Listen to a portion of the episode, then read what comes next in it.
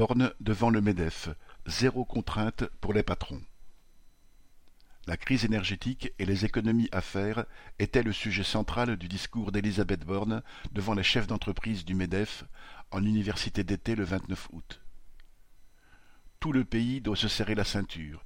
Les guillemets, premiers de cordée que sont supposés être les entrepreneurs y prendront leur part. Tel était le message adressé à demi-mot à la population.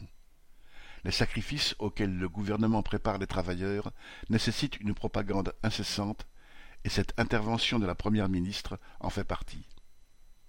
Citation Organiser ensemble la baisse de la consommation d'énergie.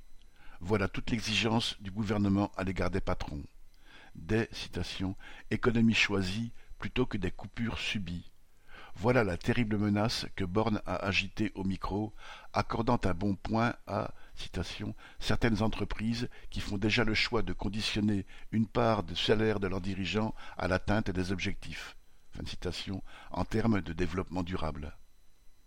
C'est par la baisse du chauffage dans les bureaux et les ateliers qu'il lui fut répondu. Citation Évitons les mesures symboliques, médiatiques, ironisa Roux de Bézieux, évoquant les golfs ou les jets privés. Borne a pris soin d'éviter les mots qui fâchent. Super profit n'est apparu qu'en riposte au patron du MEDEF qui avait, de manière provocante, évoqué ceux de l'État encaissant les taxes générées par les bénéfices patronaux.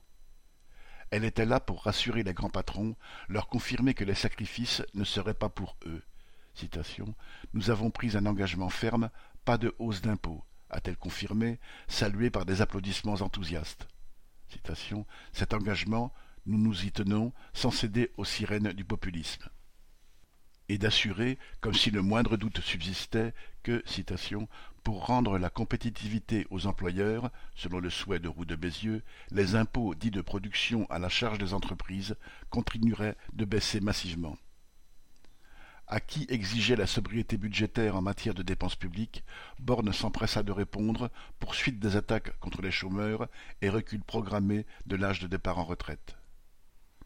Un tel cœur de brigand ne mérite que d'être perturbé par la légitime colère de ceux qu'il dévalise. Viviane Lafont.